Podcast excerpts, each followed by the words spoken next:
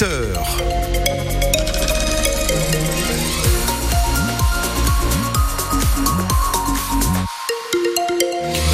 Va bien sur les routes de la région, pas grand chose à vous signaler, pas d'incident, pas d'accident, tant mieux. Euh, sur euh, l'actualité, on va y revenir d'ici euh, quelques secondes avec Louise Adélaïde Boinard. Mais Louise, est-ce qu'on peut évoquer cette météo de ce dimanche? Mais bien sûr, alors il va y avoir des gros nuages gris dans quasiment tout le Pas-de-Calais aujourd'hui et aussi sur une partie du nord, du dans le Cambrésis du côté de Maubeuge. Dans le reste du nord, il y aura des éclaircies. Ce oh. matin, le soleil devrait pointer le bout de son nez. Par contre, la pluie va faire son apparition en fin de journée à partir de 16h. Mais au niveau des températures, on est plutôt pas mal. On a déjà 9 à 10 degrés en moyenne dans le Nord-Pas-de-Calais ce matin. Les forêts des Hauts-de-France ne sont pas en bonne santé. Entre les maladies et le réchauffement climatique, la mortalité des arbres ne fait qu'augmenter, plus 80% en 10 ans en France, selon le dernier inventaire de l'Institut national de l'information géographique et forestière, l'IGN. Rafaela Birivicente se l'est procurée et elle nous décrit ce qui est dit. Dans nos forêts, 5,2% des surfaces sont dépérissantes. C'est plus d'un point de plus qu'au niveau national, explique Stéphanie Vurpillot, chef du service de l'information statistique forestière de l'IGN. C'est des zones où on, considère, nous, qu'il y a euh, un arbre sur cinq qui est euh, soit euh, mort, soit qui présente des mortalités dans ses branches supérieures de l'ordre de 50%. Ce sont essentiellement les frênes qui sont touchées par un champignon, la calarose, et les autres feuillus comme les hêtres ou les chênes souffre beaucoup des sécheresses. Et puis le réchauffement climatique est aussi responsable de l'apparition de scolites, des coléoptères qui dévorent les épicéas. Il y en a très peu chez nous.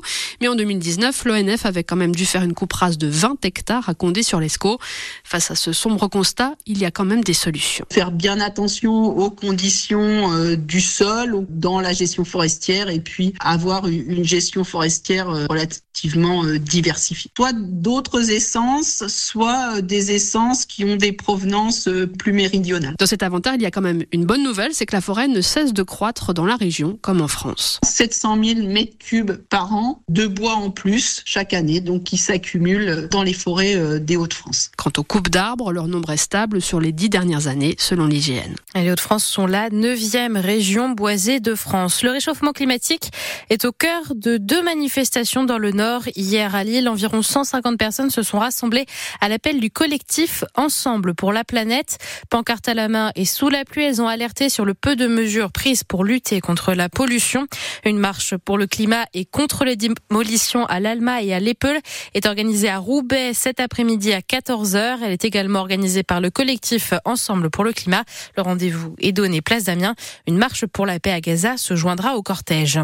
La SNCF et les élus du Pas-de-Calais font tout pour rétablir au plus vite les lignes de train abîmées par les inondations. Deux axes sont encore totalement totalement fermées. Les lignes étape Boulogne-sur-Mer et étape Saint-Paul-sur-Ternoise, elles sont inutilisables depuis un mois déjà, mais des travaux sont en cours. La SNCF a fait le point hier matin à Rendu-Flier, près de Berck-sur-Mer, avec la région et des maires de communes affectées par ces fermetures de lignes. La ligne étape-Boulogne sera la première à pouvoir rouvrir le Sorbin. Oui, et les trains devraient pouvoir circuler de nouveau sur cette ligne dès le 5 février. C'est la ligne qui relie Étaples à Saint-Paul-sur-Ternoise qui pose le plus de problèmes. Pendant les inondations, l'eau s'est frayée un chemin à travers les voies et a abîmé le ballast, c'est-à-dire le lit de pierre sous la voie. Conséquence, les rails ne reposent plus sur rien. Il y a 50 cm de vide en dessous. Impossible donc pour un train de passer et pas de réouverture prévue avant le mois d'avril.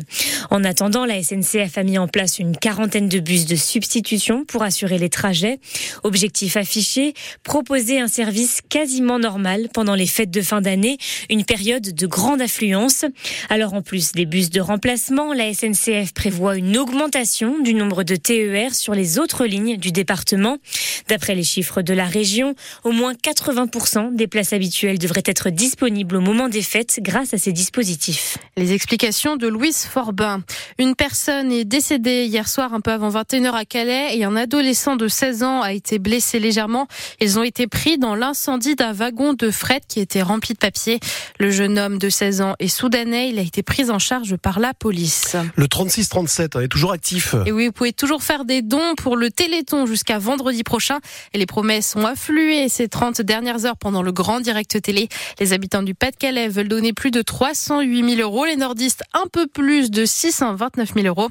Au total, les Français ont promis de donner 80 millions 670 000 euros cette année. Ils en sont à 12 matchs sans défaite et comptent bien en rajouter un 13e à la liste. Les footballeurs lillois affrontent ceux de Clermont à 15h cet après-midi. Les Dogs sont quatrième du classement provisoire de Ligue 1, les Clermontois avant-dernier. Et pour cette 15e journée de Ligue 1, l'entraîneur portugais Paulo Fonseca sera privé de Giallo et de Cavallero. Vous pourrez vivre cette rencontre évidemment en direct et en intégralité sur France Bleu Nord. Et hier en Ligue 1 toujours, le PSG a battu Nantes 2 à 1. Monaco-Rennes 2 à 1 également. Du côté de la Coupe de France, des bonnes et des mauvaises surprises hier. Saint-Omer a réussi à se qualifier pour les 32e de finale en battant Épinal au tir au but. Saint-Omer qui était trois divisions en dessous d'Épinal. Qualification également de Fény-Aunois, équipe de National 2, vainqueur à Itancourt 3 à 2. Itancourt qui est en Régional 1. En revanche, fin de l'aventure pour le RC Calais qui peut être fier de sa rencontre contre Caen. Le jeune club de Régional 1 a mené le club de Ligue 2 jusqu'à la 70e minute mais a fini par s'incliner 4 à 1. Élimination surprise de Dunkerque qui venait tout juste d'intégrer la Coupe de France. Le club de Ligue 2 a été sorti au tir au but par l'équipe de Reims-Sainte-Anne en National 3. Et le huitième tour de la Coupe de France continue aujourd'hui encore avec le match du petit poussé de la compétition. Blériot-Plage en Régional 3 qui affronte Chambly en National 2 à 13h30 et Valenciennes affrontera Mulhouse à 15h. Une maison de vente aux enchères belge a mal lu les petites, euh, vous savez, les petites astérix du contrat. Et oui, c'est bête parce qu'elle va vendre une planche euh, originale de la BD Astérix, la couverture du célèbre album d'Astérix et Cléopâtre. La famille d'Albert Uderzo, le dessinateur du célèbre gaulois, affirme que ce dessin a été volé.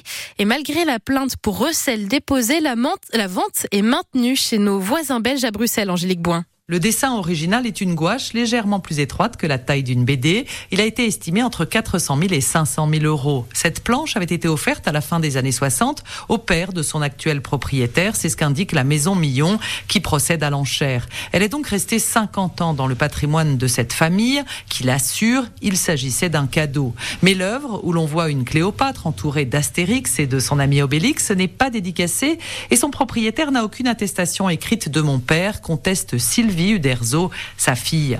De son vivant, le dessinateur avait affirmé qu'il s'opposait à la vente de tout dessin non signé, rappelle ses ayants droit. Il avait même précisé publiquement à propos de planches déjà données, non identifiées, qu'on me les apporte, je les dédicace. Bien d'autres pièces non certifiées ont été vendues et sont sur le marché, rétorque la maison Millon, qui pour prouver la bonne foi du vendeur brandit une photo en noir et blanc. On y voit son père partageant un repas avec le couple Uderzo. La vente est donc maintenue sans que l'on sache si la plainte déposée en justice aura une suite. Et puis les originaux de BD attirent beaucoup ces dernières années un public de collectionneurs de plus en plus nombreux et de plus en plus fortunés surtout, ce qui explique l'envolée des prix.